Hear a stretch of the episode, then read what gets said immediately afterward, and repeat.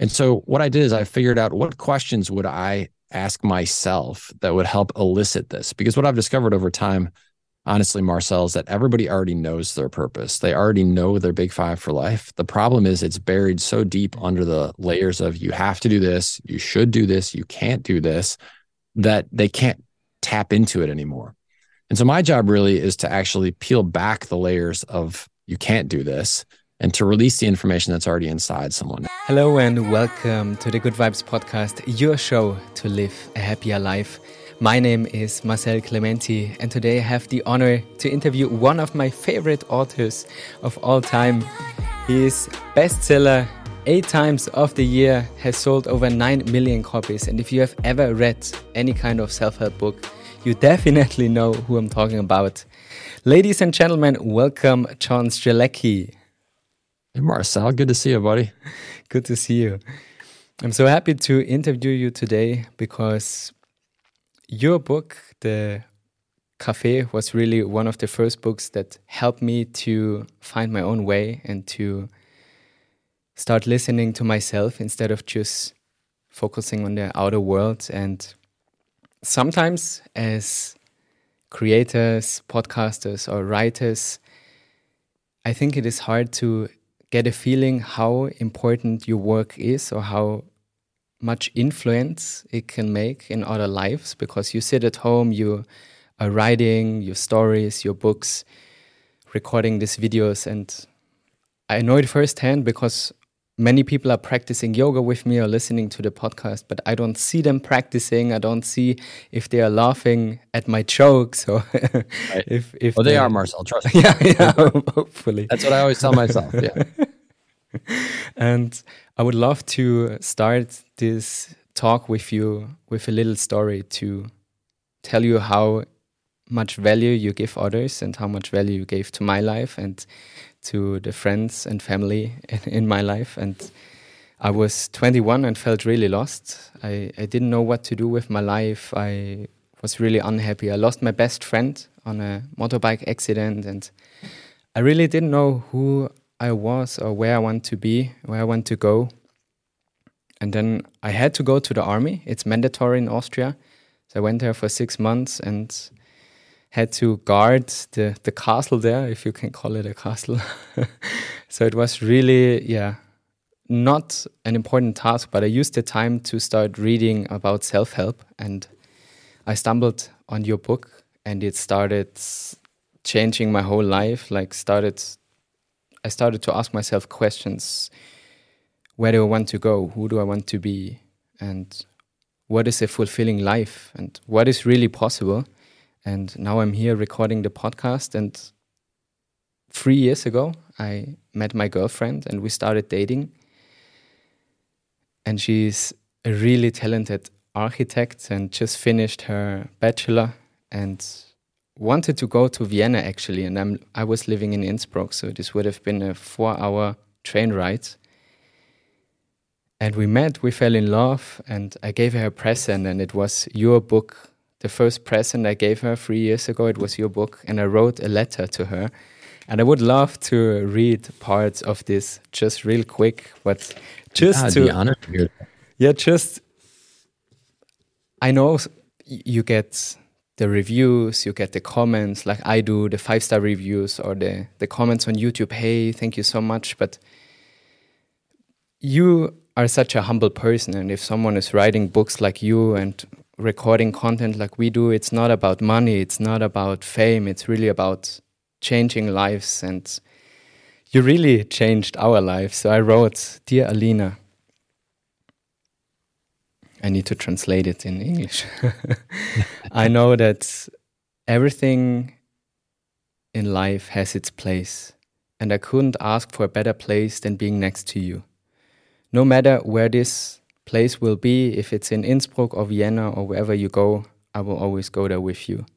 This book has helped me to change my life. It was the first step to find freedom. It was the first step to start getting to know myself better. It helped me to show me what is truly important and how to find my own voice, no matter how loudly other people are screaming. In the past few years, I had the chance to create the life I truly wished for and to follow my dreams. And this is exactly what I want for you to happen. Get to know yourself, find your own path, chase your dreams, and never give up. I know that you can achieve anything you want, and no matter where this will be, I will always be there to support you with all my love, with all my strength. I'm so proud of you in love. And this is really with the 16th of July, three years ago. So thank you, John, for your work. It's really inspiring and amazing. Oh, thank you, Marcel. That's first of all, it's a beautiful letter that you wrote. I think any human on the planet who receives a letter like that from somebody else is a lucky person. That means they've found someone who so cares about them and honors them for who they are. And so that's a beautiful gift for you to give, a beautiful gift for your girlfriend to receive. So that is spectacular. And I'm honored that the Cafe on the Edge of the World is a part of that story. It is something so much bigger than me. And I think about that every single day. And I'm honored that I get to be part of the cafe world and part of the conduit to these types of experiences that you're describing. Uh, it's it's been the greatest gift ever in my life. It's it's really something truly truly special. So it's now 20 years ago that you published this book, right? Yeah. Wow. Didn't even think about that. But yeah, the first I wrote it 20 years ago. Yeah, that's crazy to think of. It doesn't seem like it's been that long, but yeah. Do you think it became easier to find your purpose now with YouTube, podcast, books, you can learn almost everything on YouTube for free. Do you think it became easier or harder with all the distractions, with social media, comparison, with all this pressure? You know, there's a, it's such a funny thing about life. There is always a yin and yang balance to all things. And the technology piece is a really interesting one because you're right that compared to what it was like when I was growing up, if you wanted to know something, you went to the library and you got help from a librarian, and they would tell you which book to start looking in. And literally, that was it. You know, that was your resource for whatever you wanted to learn about.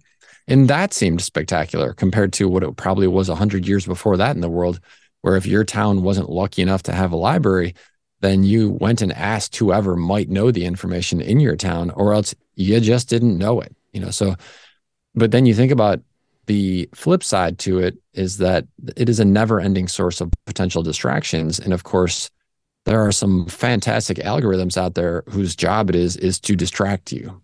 And so it's like most things, you can either treat it as a phenomenal asset, in which case, if you have a sense of, I would like to take my life in a different direction, and I think it looks like this, then all of that technology, all of those resources, all that information can be a great source of inspiration for you and a guide and tremendous wisdom. But if it's if you don't have that that starter, if you don't have that sense, then it can be nothing but distractions. It can actually keep you from the life that you want to live just as effectively as it can enable you. Yeah, totally agree. And yin and yang is also in yoga uh, an important topic, an important thing. And it's like social media, I think, is like using a knife. You can cut your strawberries for your yogurt in the morning, or you can cut your finger or injure others. Yeah, so it's always that's a great way to look at use it. it, right? Yeah, yeah, and it's uh, obviously it's something that diff- is going to be different for everybody based on their age and their life experiences. And so I had the experience uh, in in the fourth book in the Cafe series, uh, Überraschung im Café am Rande der One of the things that I talk about is the joy of being bored because being bored is what inspires you to say what would make my life not boring and that helps pro- helps you project creatively the life that you want to live. Uh, but if we're not careful, we live what I call in the story. Hannah is the main character. She's 15, and so her experiences as a 15 year old are very different than what mine were when I was 15. But basically, it's you have to be very careful not to be pleasantly occupied all the time. Pleasantly occupied is not bored, but not super happy, not fulfilled, but not ridiculously unhappy. And you just exist in this low level state. I don't think that that's the real goal in life. I know that's not the real goal in life because once you once you've experienced unbelievable joy or accomplishing something amazing, and for those people who have not seen Marcel's videos, you got to check this guy out because, dude, you are ridiculously strong and uh, amazing in the work that you do with yoga. I saw you doing a couple of things and I was like, I didn't even know that was physically possible. your body in that way with that kind of body strength. And Thank so I think that's one of the great joys, right? That when you take on a challenge like that, because there was a time when you couldn't do that. Right. There was a time when you'd have probably looked at somebody else doing that kind of a pose and you'd have been like, I don't think that's in my future. And that now you're the one who's leading it. And so I think that type of feeling, that type of experience is unbelievable. That's way better than pleasantly occupied. And so that's the great challenge of everybody who's grown up with pleasantly occupied as an option perpetually in their life. But how can we manage to allow boredom back to our lives if we always have so much to do and the to-do lists are getting longer and longer and if the theme is bigger better how can we bring back boredom and coming back to the present moment more often I'll tell you a couple of tips that I use, and then I would love to throw it back to you and hear what, because I know that you live very much in the present and in that space. You have to doing the again for anybody who has not seen what Marcel does with his physicality. There's no way that you could be distracted and pull that stuff off. You must be incredibly, incredibly in the moment when you're doing those things. And so I, I'd love to hear about that. For my take, I have what I call my non-negotiables, and those are things that this is what begins my day. This is what fills my day.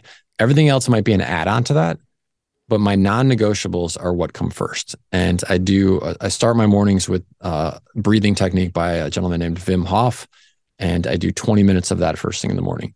I follow that up by 40 minutes of a very defined stretching routine that I've created for myself over the years that just works amazingly well for me. And it's, I say I've created it for myself, but I've really taken things from other people that are genius at what they do and figured out what works best for my physicality and what keeps me strong and healthy. And so I start my day with that. And I was recently doing an interview with somebody and they shared something that was so brilliant. We were talking about how some days you just don't feel like doing it. You know, you're just like, oh, I don't know. Either the, the to do list is calling you because there's 2,500 things on there, or you're just feeling a little lethargic that morning.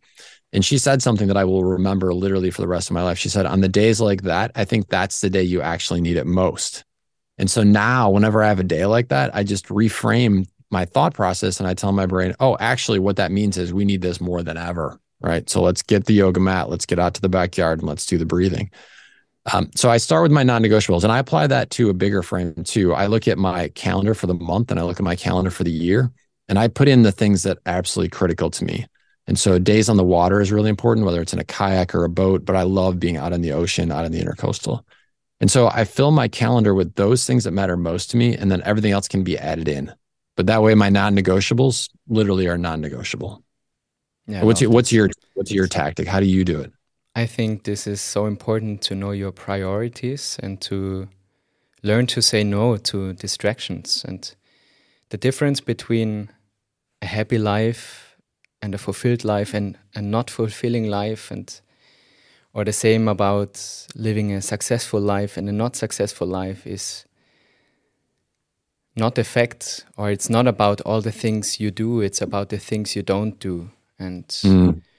i think we really need to learn to say no and to make ourselves a priority again it's okay to rest. It's okay to take a nap. It's okay to sleep a little longer sometimes, but in the same time, following routines and yeah, including or like creating really important habits that bring you closer to your dreams and goals. But first, you need to know what are my dreams? What are my goals? Where do I want to go? And that really helped me to become more present and not only chasing my goals, chasing my dreams, and to focus more on the present moment with the routines that I created with meditation, with yoga, with journaling, walking my dog, and listening to audiobooks and podcasts. This is, like you say, John, it's non negotiable. It's every day. And if someone asks me, hey, do you want to go for coffee? And i don't have the time because i haven't done my yoga or my workouts or my of course spend time with my dog. Then it's a clear no. If it's not a hell yeah it's a no. And I think you really, really need to know what is important for you because you truly want it, because you truly feel it, and it helps you to create the life you desire, and what is only important for others, or you think it's important because you saw it on social media, you're comparing your life with another life, with your neighbor, or your friends. And I think this is the key to happiness. And you can only be happy in the present moment. I can't say, okay, I'll be happy tomorrow because tomorrow right. will be today. Whatever the next day. Yeah. Right. Who and, knows what 10 things might or might not happen tomorrow associated with what you perceive that happiness to be. Exactly. And it's funny what you said. If on the days you don't feel like doing it, that are the days you, you should really go for your routines and stuff. It's the same with meditation. If you don't have five minutes to meditate, you should meditate for 10 or 15 minutes. I love that. That's awesome. Yeah. I, you know, one of the things that struck me as you were saying that uh, is first of all, there's kind of a general theme that we've bounced around but haven't really talked directly to, which is it makes it a lot easier to commit to these types of things when you know what they are. And that's whether it's a morning routine, that's whether it is major life goals like, oh, I want to go backpack the world. Like I know you've traveled a lot. I've traveled a lot as well. And I meet a lot of people who want to travel but have not carved out that experience in their life. And maybe it's because they don't know for sure they want to do it. Maybe they haven't sampled it yet. So they don't know how absolutely amazing it's going to be when they get to go do that. But to me, that is one of the joys of those boredom moments. Those boredom moments become not boring but important, but not uh, crazy crowded when you allocate them towards thinking about what is the life that I want to live. And whether that's you go through a two day Big Five for Life discovery experience, whether that is sitting in time in meditation or whatever the path is to figure it out, I think that's actually one of the least talked about, but most important steps you can take in your life to get to the end of your life and be like, yeah, it was awesome. Like I lived an incredible, incredible life. And so that would be one of my first tips for someone who's struggling a bit is to allow yourself to have time to just ask that question. I talk about it's the very first question in the cafe on the edge of the world. Why are you here? You know, you get statistically your life of 28,900 days. Everybody's answer is going to be different, but why are you here? What do you want to do with this amazing experience of life while you've got it? Yeah. I mean, all your three questions in the first book are real bombs you know like oh why are you here it's it can be overwhelming sometimes maybe if you have never asked yourself questions like this and then it's even more important to find that space and to create the time and the possibility to find the answers and i think what is really important is to start looking for the answers within and to start mm -hmm. reflecting like with questions like yours. I'm a huge fan of journaling and sitting down with a cup of coffee and my journal and to ask questions like, how could I improve my life? Or how could I improve this podcast to inspire others? Or um, what was the biggest lesson I have learned in the past three months? And only if we allow time for stillness we can find the answers because otherwise we have this constant chattering in our minds that never stops and there is a beautiful metaphor if you think about your mind as a lake and on the bottom of the lake there are all your answers all the important answers for your life like why are you here are you living a fulfilling life what is happiness for you what are your strengths? What is your purpose? But we are constantly throwing stones and mud mm. into the water. So it's creating waves and we can't see the answers. And we ask others for their opinions. Hey, why am I here? What are my strengths? But no one can give you the answers except yourself. And you need the stillness. You need to stand next to this lake and wait and listen and just be calm so the water can become still again. And this makes it possible to see to the bottom of your lake, to the bottom of your heart, to find your answers. I love that. And I think the journaling thing is really interesting because in our current environment where people's attention span becomes less and less. And I notice that in myself too, that I consciously have to monitor my brain's hyperness in terms of it wants to do stuff all the time now. It wants to be constantly fed. And the what I never really thought of before until you were describing that is one of the reasons I think why Cafe on the Edge of the World or The Big Five for Life, any of the books connect well with people is because when you're reading, you are occupying the brain, but at the same time, you are very, very present. You can't be reading and be distracted by 50 other things at the same time. It just wouldn't work. You wouldn't be actually absorbing the content at all, and you'd probably stop reading. And so I wonder if that's actually why it works so well. Because sitting down and journaling on a question, which I think that technique that you described is an awesome one, it does require the the willingness to sit there sometimes in silence and in quiet because you're not getting an immediate answer. And if you stick with it, or if you're in a conversation with someone, I know this with my team, we'll sometimes be brainstorming and we have to sit in silence in between the great ideas with nobody filling that space. And then often it's right out of that that oh well what about this? You know we have to kind of absorb it a little bit and so i i think you've you've really hit on something really important about why reading works is because it does focus our mind on that and so this it's about choosing the reading that you want to read that can help you get to where you want to go and then allowing ourselves to really focus on the words in that story or focus on the words in that book and then at the end of every chapter maybe just take 30 seconds or a minute and pen in hand, write in the margins, like what is my brain t- thinking right now? What is my heart, more importantly, thinking right now? That's an awesome technique. I'm going to be recommending that one. I like that. yeah. Yeah, I totally agree. Reading becomes meditation. And sometimes mm-hmm. when I talk about meditation or I see it on my YouTube channel, if I post a stretching video and I don't call it yoga and it's just stretching for really stiff people. It's really the the title. Uh, stretching for yeah. st stiff people. people tend to watch it more often because it's not spiritual, it's not meditation, nothing about awareness. It's just for your body. It's just stretching. Mm -hmm. They look for a quick fix for the uh, pain in the lower back or in the hips.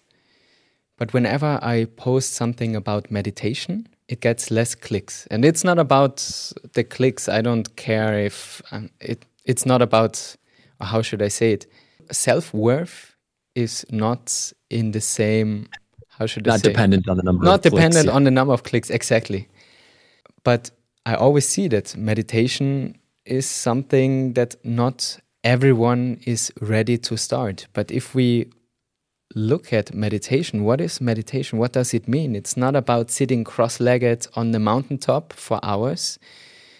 It's reading a book and being in the present moment and really understand what you're reading and creating this beautiful story in your mind and the emotions and to really be present.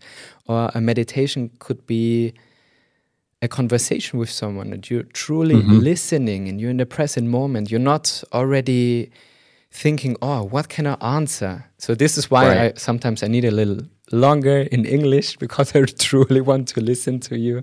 and this is uh, being present, awareness, meditation. It's not always spiritual, and this is also a really, really great way to become more present in life and to become more happy and to start finding the answers to your questions. I think the in hearing you describe that, a thought came to my mind, and I tend to use my intuition as I'm engaged in these conversations, which I love to have these conversations because, like I said, I always learn something from the person that I'm interacting with. I get a great idea, and although you wouldn't typically think about it, the intuitive thought I had is that even walking in a city, a place that is so incredibly crowded with so many potential stimuli and distractions, walking in a city can actually be a form of meditation it's all about what's going on in between your ears. And so if while I'm walking through that city with all those those noises and potential distractions, my mind is asking from a place of conscious intense intensity, why am I here? You know, not in a judgment way, but a place of genuine curiosity. Why am I here? That you can have these tremendous moments of insights while you're moving, while you're walking, even in a place of crowdedness. Um, so it's all about what happens between the ears. Uh, I find for myself, and, and that's good. That's like really inspiring because then no matter where somebody is at in their journey physically, you know, maybe they live in a place that they don't necessarily want to be at because they do feel it's a little more crowded than they want. You can still start your journey anywhere. I guess is the takeaway that I would suggest. It's about asking yourself the questions and allowing yourself to close off the rest of the world for a little while and just focus on the questions that you really want answers to. Exactly. And a quiet place, I think, can be found anywhere, like going into a park, sitting under a tree, or just put on noise canceling mm-hmm. air, AirPods or something, and then start asking yourself the questions. And what is really important is that you don't pressure yourself to find the answers. Yeah, totally. I mean, such big questions, they take years to uncover, right? it's not or seconds. Or seconds. It's yeah, that's yeah. that's the amazing thing is that it, it can it, the range of experiences can be from literally you ask the question and you're going to get an answer that you never expected in a split second or depending on what's going on in your life and where you're at it may take longer. And sometimes it takes longer because there's a bigger story being played out. You know I, I was probably asking myself that question wait why am i here? What is the point of life from the time that i was a little kid? And i didn't find my answers for a long long time. Now maybe i was asking the question the wrong way, or maybe I just didn't have the worldliness to get the answer when it was coming to me. But whatever, it took me decades to figure that out. Uh, but the the more you partake in that endeavor, the more uh, you build that muscle, the answers will start coming faster and faster. So I suppose it's in that regard, it's a little bit like stretching or a little bit like um, high performance yoga, like you do. That you know, the more you stay with it, and the stronger you get, and the better you get at it, the easier it gets. And that's a great life lesson to learn and a great thing to implement. Don't beat yourself up at the start. Know that it's going to get better. Just stick with it. So you said you have found the answer to your questions. Why are you here? And probably it has changed in the past few years because sometimes we set goals for the future or we think we have a destination in our minds, but it's also okay to change the plan and to adapt and to I mean, we are constantly learning and growing and changing. But what would be today, in this present moment, your answer to the question, why are you here? Yeah, so my personal purpose for existing, uh, which is the answer to that question, is to create museum day moments for myself and for others. It's something that I reflect on regularly. Uh, as you know, I, I talk about the big five for life in, in the book that I wrote. A couple of I reference it in a couple of different books that I wrote. Um, but that is the awareness of the life that you most want to live and defining that as the things that you most want to do, see, or experience. And then overarching above that is what is the reason that you're here? So your purpose is the overarching reason. Your big five for life are the specifics of what you want to do to live that purpose, fulfill that purpose. And so by creating, helping, creating museum day moments for myself and for others is about being consciously aware of these moments in life that I'm helping facilitate that then will become a permanent part of someone's story and a permanent part of my story too. And it goes back to what you were talking about earlier, where it's either a hell yes or it's a no. Because whether we want to admit it on a daily basis or not, our time is ticking. And you don't know when the, the two minute warning is going to sound, but there is going to come a moment where the game is over. And while I firmly do believe that there's actually more to this experience than just the human part, I, am quite convinced that we actually come from somewhere else on an energetic or spiritual level, and then we go to there again when we're done. I could be horribly wrong. And so maybe this is actually all there is. Either way, you might as well live your life in a very special fashion. And I think sometimes people hear that and they're like, oh, well, in that case, everyone would just go do crazy stuff. I don't think so because at the end of the day, we're not just interested in filling our moments with like crazy stupidity. What we're actually interested in is getting to the end and saying, I lived a really special life, like my version of whatever that was. That could be going camping with your friends. That could be hiking the Rocky Mountains. That could be kayaking with uh, orcas. Everybody's going to have their own answer to that question. Building a, a company, right? Being a great parent. But to me, at the end of the day, that's really what we crave. We crave fulfilling activities and so having the awareness that the clock is ticking is a good reminder. And the sad part about that, which I know is part of your story, because you introduced a bit about your friend uh, who died. And I had a friend who passed away over the holidays, uh, this past year over the Christmas holidays. And he was on a plane coming back from Christmas with his family, his two young daughters, and he died of a heart attack on the plane. And his life wasn't even half over statistically, you know? And I think about why is that part of the human experience? Why do we lose friends that clearly have so much more life to live, you know, and have so much to offer? These are good people, you know? That's the part that seems most unfathomable to me. But the more I reflect on it, the more I realize that these are the bright lights of the world. And when those bright lights go out, it causes us to stop and think and ponder and to enter that empty space that we were talking about in our previous parts of the discussion, where we are not willing to allow distractions to keep our mind occupied because we want answers. We want to know what the heck is going on. Why did this bright light go out? And at the end of the day, I think the bright lights go out as an unbelievable self sacrifice to remind the rest of us to live. For some reason, part of their story as a human being meant that they took on the willingness to leave far earlier than the rest of us will. But in doing so, it was the greatest gift because it reminded the rest of us to live and not just live crazy, but to live in a way that is fulfilling. Uh, that's the only rational explanation I can come up with for why great people leave so much earlier than I think should be the case. Mm. Yeah, sometimes we need lessons like this one. I mean, no one needs to lose someone, of course. We don't wish that for anyone, for anybody. Never.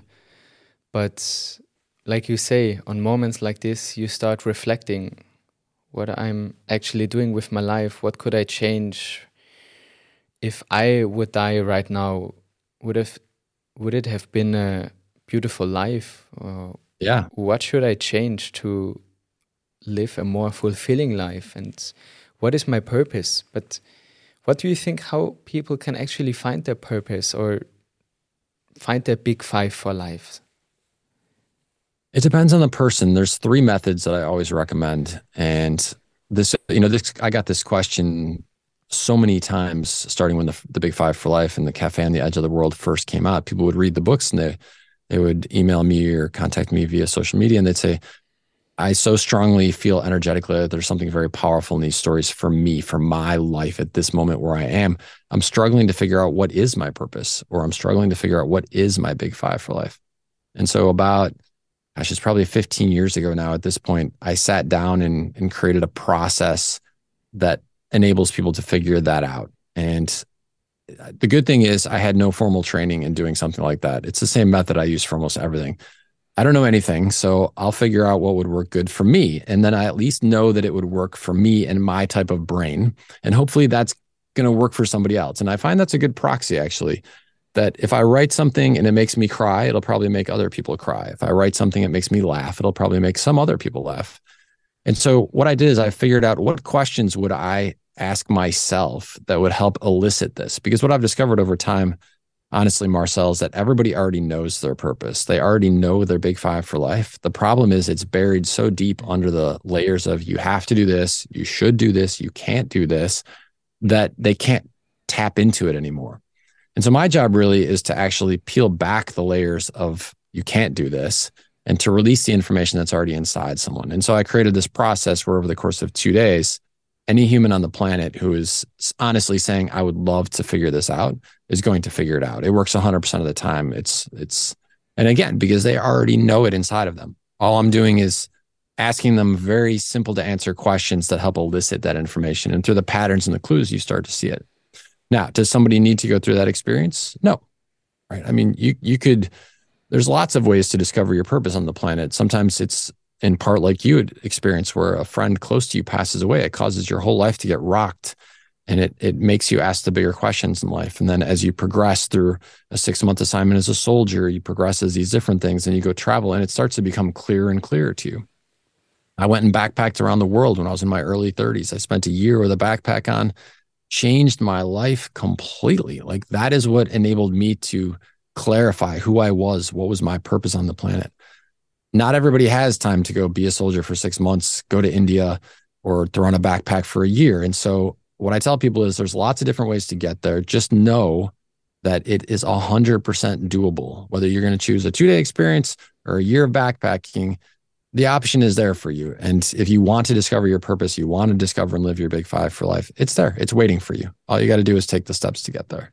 I love this message. It's so empowering. And also, no matter what age, right? If you're totally in the beginning of your 20s or you're in your mid 40s, there's always room to improve, to learn, to grow, to change and that's the most beautiful thing that makes life so exciting for me. I never yeah. know what will happen tomorrow or next year. And it is also so important to always remind yourself that it is okay to have a bad day or to change paths or to say no to your old friends or to I don't know, to negative people. This is also sometimes what I hear in my yoga retreats that people say, yeah, I would love to dive deeper into self help and personal development and yoga.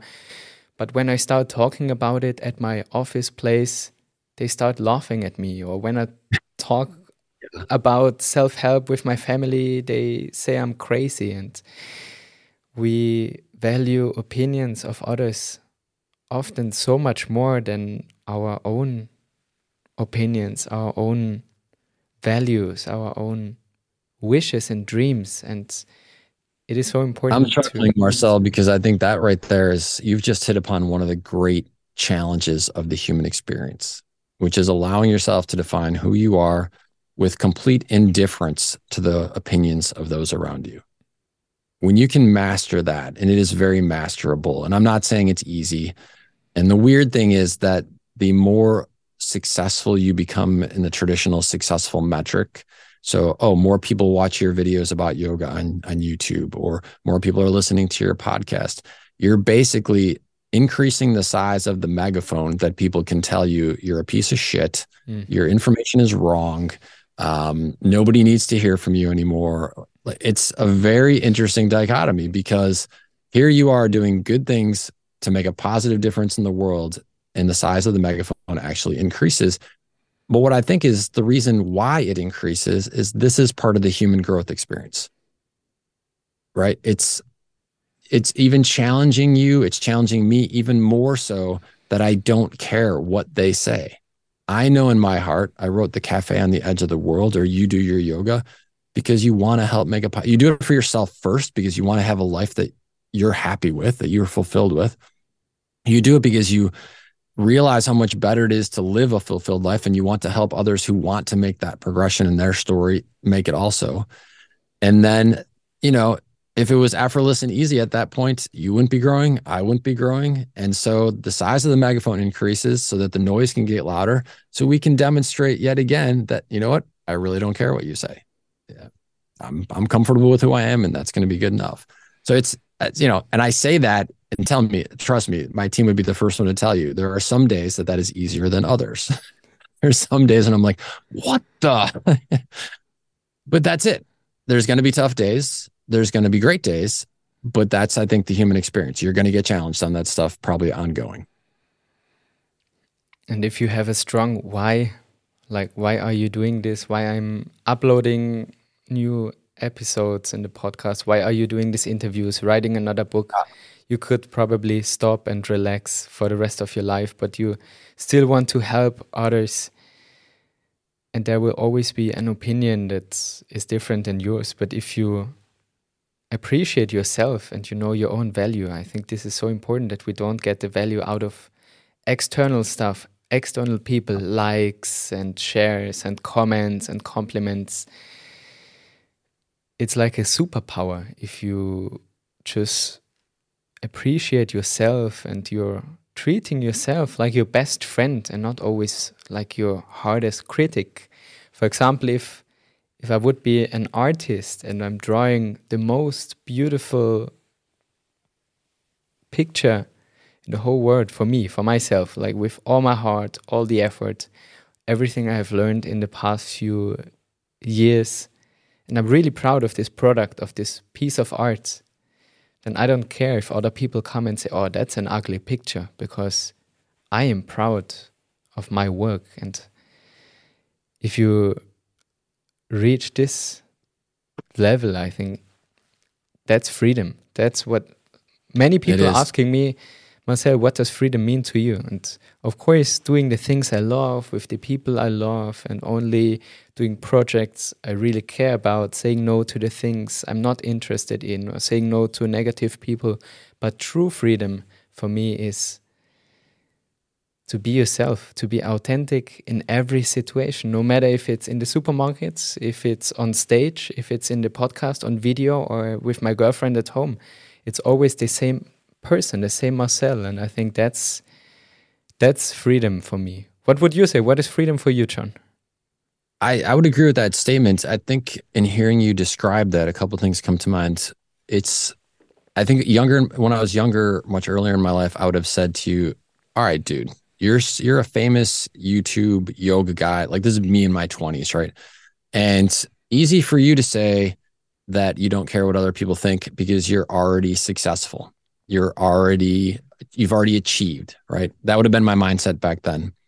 What I've learned since then is that if you have the belief that, well, if I get to be successful, then I will stop caring what other people think, your path to becoming successful is going to be a whole lot longer. It actually, it's a bit contrarian, but if you can actually get to the point where you don't care what other people think, or at least I'm not saying maybe don't care what other people think isn't quite the right thing. Because when I write a book, I want to write it in a way that has a powerful impact on people. So it's not that I don't care what they think, but I'm not going to evaluate myself and my decisions based on that. I wouldn't change the content of one of my books, something that I truly believed was a positive and beautiful piece of a story because somebody said, I don't like that, or, you know, mm. that you're a bad writer. I wouldn't do it that way. But it's kind of a little bit like dating in that the person who walks into the room with complete confidence, comfort, and knows who they are, they draw people to them. Like there's something beautiful about that that attracts us. And so that would be the flip that I would say I, that I didn't understand when I was younger. It's not about, well, if I'm successful, then I can stop listening to everybody else's opinion in a negative way. It's that if I stop listening to it, then I'm more likely to be successful. And there's one other aspect that I've, and I'm not sure this, I'm gonna, what I'm going to share is necessarily the healthiest aspect, but here's one thing that I do as well. Sometimes I have to tell myself that there's somebody out there who is very negative right now, right? For whatever reason. Maybe they've had a bad day at work. Maybe they've had a bad life because of their circumstances, their upbringing, whatever. And they feel like throwing daggers and those daggers are going to be thrown at one of a myriad of people.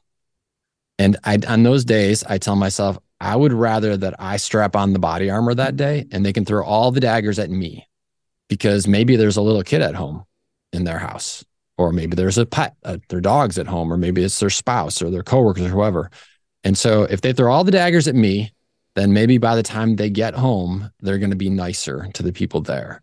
And there was times in my life when you know, I was the much weaker version of myself. And if someone would have been throwing the daggers at me, that could have been catastrophic on that particular day. And so that's part of, I think, the growth journey for me as well is to realize that as you do achieve success, notoriety, whatever, through the work that you do, through the genius that you release into the world, and everybody has genius that they can release into the world, that maybe part of your responsibility, in addition to passing that along so that you can help others, is every once in a while you need to be the punching bag for somebody so that they don't hit somebody else.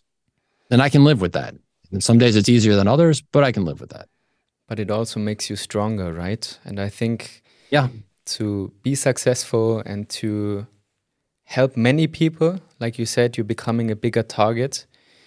But the success, no matter if it's with your books or with the with my yoga classes or the podcast, it's nothing that happened overnight but when I started uploading my very first YouTube video, I got the comment, What's that piece of shit? You know, like, what, should that be? And the thumb down. And I thought, oh, maybe YouTube is not not the right place for me. And I'm happy that sometimes we get a negative feedback or we have to deal with problems or with difficult situations because it makes us so much stronger and we get to know us ourselves. And I just read the second time the book uh, I don't know the title in English, but like if you're too nice, the dogs will bite you. It would be the the translation. and sometimes we just need to be, yeah, strong and to remember our self worth. I think so. In Safari des Lebens in Austria, at Life Safari in English, the one of the things I love about writing is that the the characters in the stories are saying things, doing things, and I'm writing it all down as I see it taking place in my mind's eye. And there's so much wisdom that is way beyond me. And so in Life Safari, it's the character of Mama Gombe, and she talks about her life story. And she she explains the way the universe works in such a beautiful fashion. And she says that before we're born, we pick our challenges and we pick the things that will make us grow. Because if we picked nothing but easy stuff, imagine how boring life would be after the first few months of the human experience. And everybody in the world is an actor in our play, and we are actors in their play. And the thing that it's important to realize is when you when someone does something to you that is beautiful, you can appreciate them for the role that they play in your play. Maybe they're the one who gave you that inspiring thumbs up when you needed it most, right? And, and encouraged you to keep going. And the people who give you the thumbs down or the negative comment, that maybe that is the one that's testing your resolve right? How committed are you to this project of this YouTube video? And then she says something to the effect of once you realize that everyone everyone is an actor in your play, it doesn't mean that you need to keep them in your play anymore. And that to me is the big aha. Like that's the goosebumps moment for me is to realize that okay, yes, I don't need to be a victim of their whatever. I can say, thank you very much for being in my play and for teaching me that lesson. And now I realize I don't want to be around you anymore. So bye bye. Right. It's either a hell yes or it's a no. And maybe for some of the relationships that have been in your life historically or people that you meet on a day in, day out basis, maybe it's worth asking that same question Is this potential person a hell yes or a no? And if it's a no, it's quite okay to just say, you know what? I see you're just an actor in my play, but I'm going to go off and do something else so you can be in somebody else's play right now. That's healthy to me. Totally agree. Not easy, but important. yeah. And I kind of hear a, a perpetual theme in this conversation, Marcel, which again, I love these conversations because I always grow in them. And that is that the not easy part is there's a reason it's not easy because mm. that is how we're growing. And so the balance at the yin and yang we talked about, mm. right? I want to grow, but I don't want to be knocked to my feet or knocked to knocked to the floor. I want to be able to be able to stand back up again every time. And so if someone in your life, just to stay on that theme for a second, is the kind of person who knocks you to the floor and it's so painful in the way that they do it emotionally or worse physically that you have to stay down there for a long time, that's a hell no. Right. If it's the kind of thing that someone challenges you in a good sort of way, well, I don't know, Marcel, tell me why do you think that? Right. Not in a confrontational way, but like we're really challenging each other in a good sort of way to grow that's a yes. That's a hell yes. I always end the interviews with three final questions, John. And I would love to ask you the first one. So, currently, I'm reading a book about the 80 20 rule and that sometimes less is more. In what areas of your life do you think less is actually more? I would go back to what we were talking about earlier less things on my to-do list is sometimes a really good thing. And that goes to my non-negotiables. I'd rather have more bigger things in terms of what they mean to me, quality moments in my life, than to have more things going on in my life. That could be just me. Like I know some people, it's the same kind of with friends. Somebody was asking me the other day, don't you wish you had like a lot more friends? And uh, I said, no, actually, I'm really good with what I've got because my brain is wired that I like to have a smaller group of close friends that I can hang with, have really good conversations with, and I don't need a hundred other people that I can just be with, right? Mm-hmm. Um, so everybody's got to find their own version of that, but that's a perfect example for me of less is more. Yeah. Yeah, totally agree. Quality over quantity. Yeah, for me, right? And I'm not saying it's the case for anybody else, but that's for me in the way that my mind works you gave already so many great advices and tips in this interview. But what would be your best advice on making a change and to start living a fulfilled life for someone in their 20s and someone in their 40s or 60s? And is there a difference in age? Great question about is there a difference in age? You know, physically, it's a little bit easier when you're in your 20s. But that said, uh, this year has been a resurgence in my efforts around my own physicality. And I've always been an athlete, so I, I never lost it, but there's been a whole new resurgence this year. So, you know, you can you can redefine what your body looks like and feels like at any age. I firmly believe.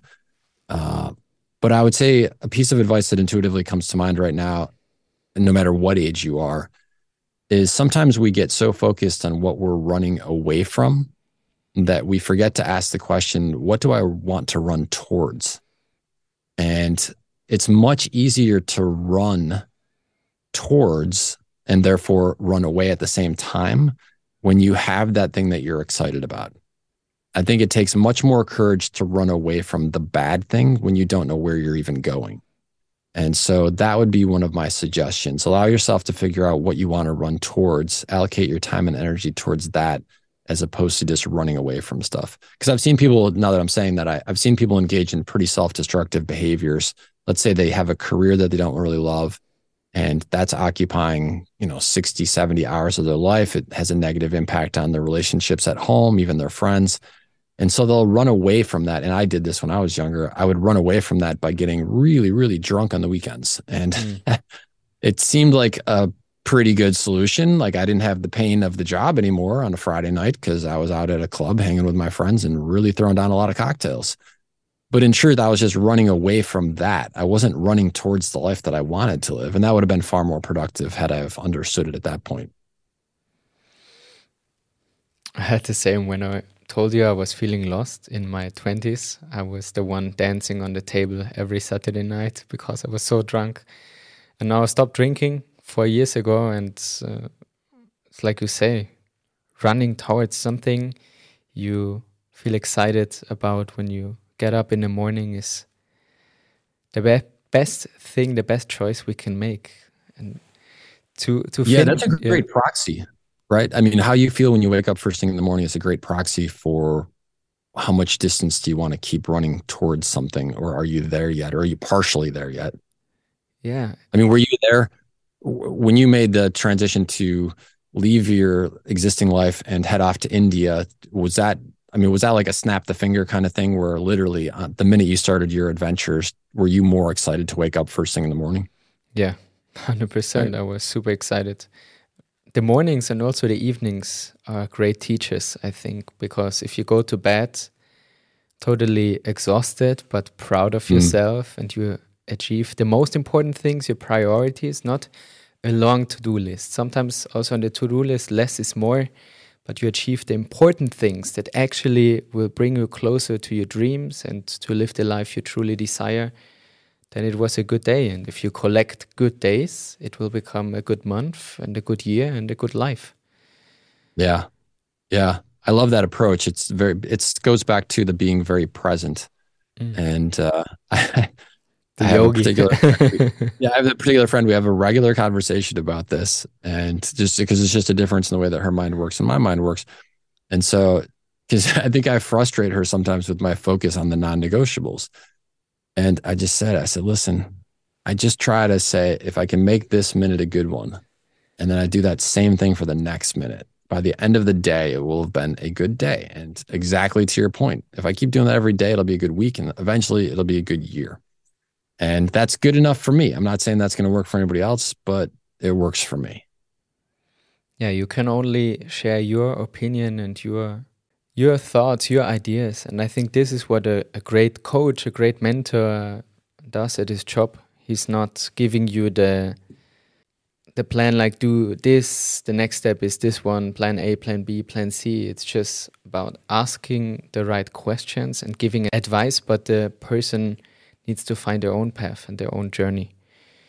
Yeah, because I haven't lived their life. Not the only life I've ever lived, the only brain I've ever been inside of is my own. And therefore, although I think I can grasp what other people might be going through, the truth is that I really it's a guess because I don't know what it's like to be inside of their head. And uh, that's why I caveat so much. We've talked to a lot of different topics on this interview, and I've caveated probably almost everything by saying that's what works for me, but I mm. can't guarantee it's going to work for anybody else. Um, I hope it does. And I think that is, I certainly think that we can get a piece of wisdom, an aha moment, advice from another human being and apply it to our own life. And it does work. I've, I do that all the time. Uh, but, you know, and maybe the positive thing about that, honestly, uh, Marcel, for us to say is if we hear a piece of advice and we try it and it doesn't work, don't feel bad that it didn't work. That just meant it, it was something that wasn't quite right for you. It doesn't mean all advice doesn't work. Just mm. go find a different piece and try that one on for size. This is also very important. I think if you start reading books about self help and personal development, some books are meant to be, you know, studied like with the highlighter and taking mm. notes and other people say, "Oh, you should read this book," but maybe it's the right one for you. And it's the same with advice. Yeah. Just or maybe it's not right now, but five years from now, it's going to be yeah, the perfect yeah. book. Yeah, just put it in the shelf. And to finish this amazing interview, I would like to ask you, John, how do you deal with bad days? Uh, it depends on the day, and it depends on what's causing it to be a bad day. But my general philosophy is to ask myself the question, huh, I wonder why this is happening to me. And to ask it from a place of curiosity and inquisitiveness. Because earlier in my life, and I've gone through people who know my story know that when I was in my early 20s, I had some major, major setbacks in terms of my dreams, like dramatic, like turn your life completely upside down setbacks. And back then, when and it was not not because I did something wrong. It was like something completely out of my control. A series of those moments, and it, I just felt like the universe was just pounding on my head for some unexplainable reason. And back then, I would ask the question, "Why is this happening to me? Like this is so unfair. Like I'm a good person. I do good things. Why is this happening?" That question never got me anywhere. But the same question asked differently, right? In terms of my intonation, huh? Wonder why this is happening that's a, a place of curiosity. That's a place of potential growth. And if I can ask that question, and I'm not saying I'm great at it every single time by any stretch, Marcel, but if I can ask that question and I can sit in the silence that we were talking about, it is amazing what I learned from that moment, which helps me not only then, but helps me because once you learn a lesson, you get to use that for the rest of your life. Once you learn a major life hack or a technique for breathing or a particular form of exercise that really works with your physicality, you get to use it for the rest of your life. And so when I allow myself to ask that question and sit in the silence and get the answers, it's profound because now I have a piece of wisdom that is forever mine to use. And uh, that, so I do that. I will also say that my team is great. You know, if I'm having a particularly challenging day, that they'll say to me, like, it's okay. We'll get beyond this. Uh, so we support each other. And I, I, think there's probably a great life lesson in that too, which is allow yourself to surround your environment with good people mm. so that when you're having a particularly tough day, they'll help you. And when they're having a tough day, that you can help them as well. Like that makes life definitely easier. And that can be with technology today. Geez, that can be somebody from anywhere on the planet, right? I mean, you and I could text each other, be like, I'm having a mm-hmm. shitty day. Oh, it's going to be okay, right? I mean, that's the yin and yang. How amazing that is that we can connect with people all over the planet who could be good, encouraging, supportive people. So I will say that, and this is something that I've been recommending a lot lately because A, I think it's really important. Uh, and B, I just think it's a great technique that when you're having a lousy day, do something good for somebody else. Mm. It just changes your state. It changes who's in control of the moment. Because I think that's one of the things that causes us our greatest angst in life is feeling like we're out of control. Somebody else is dictating to me, to my energy, what I should be doing, feeling, experiencing. And nobody likes that feeling that they are out of control of their own reality. So the minute you take control back and you say, no, you know what? I don't care how crummy this moment is. I'm going to go do something nice for someone else. And these days, again, yin and yang, it's effortless. You love this discussion that we're having? take a moment and write a five star review for Marcel on his podcast. right. You love the discussion that you're having? Jump on the John Strelecky audio experience. Write a five star review for that. You love a book you're reading? Take a moment, jump on Amazon, write a five star review. Mm. The people that are the haters love to write negative reviews. And so take control back. And when you're having a tough day, do something good for someone else. If writing a review isn't your thing, then literally go for a walk on the sidewalk and make eye contact with somebody and just smile. Right that alone will change their physicality, their state. So I, I do my very best to think about that and remember that, that a small random act of kindness puts control back with me and makes a positive difference in the life of somebody else. And that's a that's a great thing. And any of us can do that. Thank you so much for this answer, John. Uh, I love it. It's it's yeah, everything you can ask for. Like accept that you have a bad day, but still help others because it will always come back to you.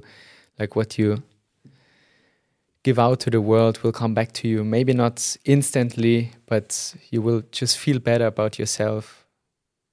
And what really helps me on a bad day is to also treat myself a little bit, to be kind to myself, to allow myself to rest a little bit more, or maybe to have something delicious for dinner, or watching a movie, taking time to read, to reflect.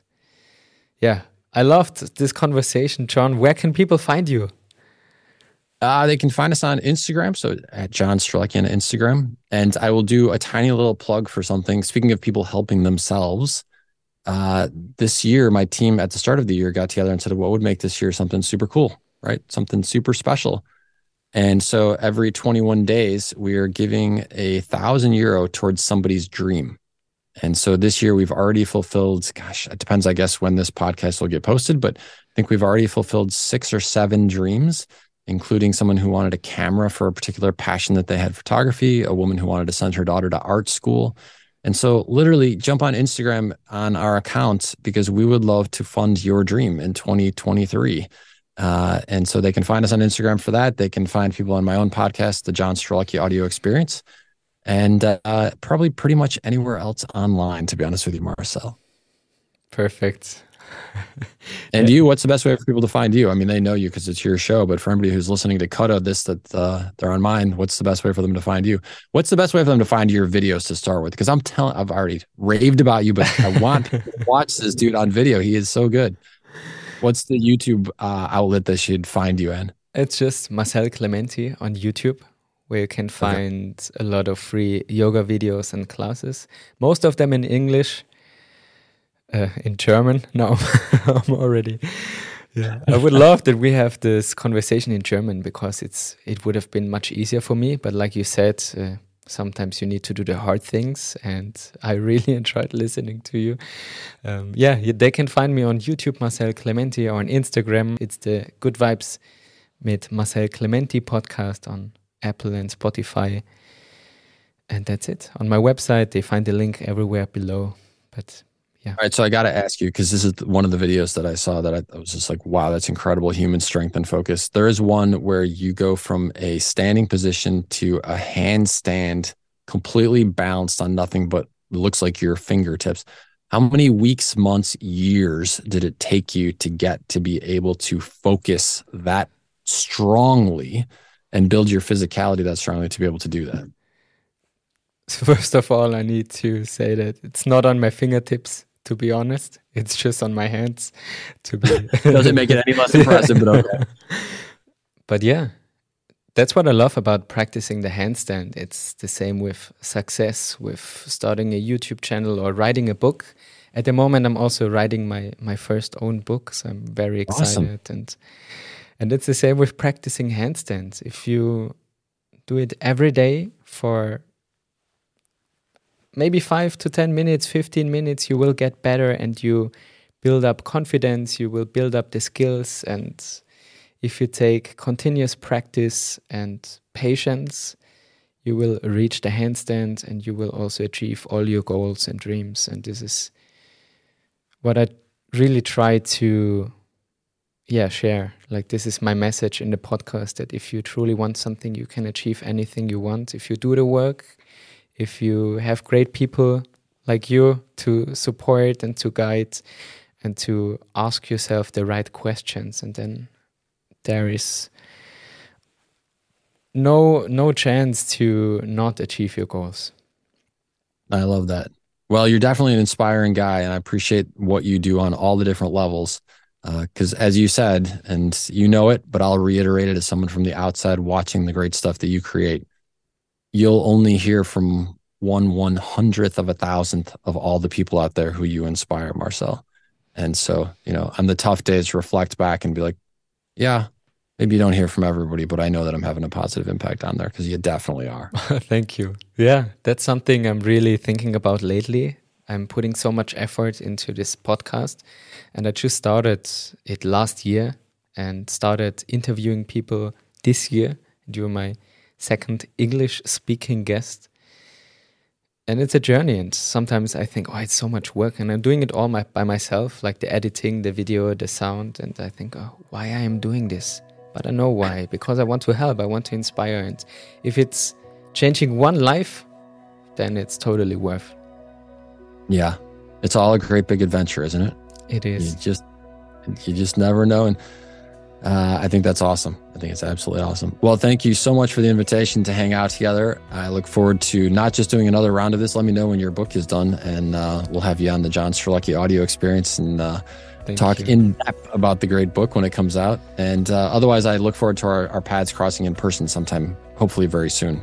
Because yeah, that would so. be just hang out over a table or uh, over a yoga mat and, and talk life. Thank you, John. I just want to tell you to really finish this interview you deserve everything you have achieved. You are such a great guy, so humble and so inspiring, and I really got goosebumps now. So, this really meant a lot to me that you are in my podcast. Thank you so much. Oh, you're totally welcome. Thank you. It's an honor to be here. And uh, yeah, first of many interactions, my friend. Yes. I pour so much heart and effort into this podcast. So please take one minute to subscribe on YouTube, Spotify, and Apple. Write a review or send it to one of your friends who needs to get some good vibes, some inspiration. This is really the only chance to make this channel grow and to keep following my dream to inspire people to live a healthier and happier life. So, thank you so much for your support.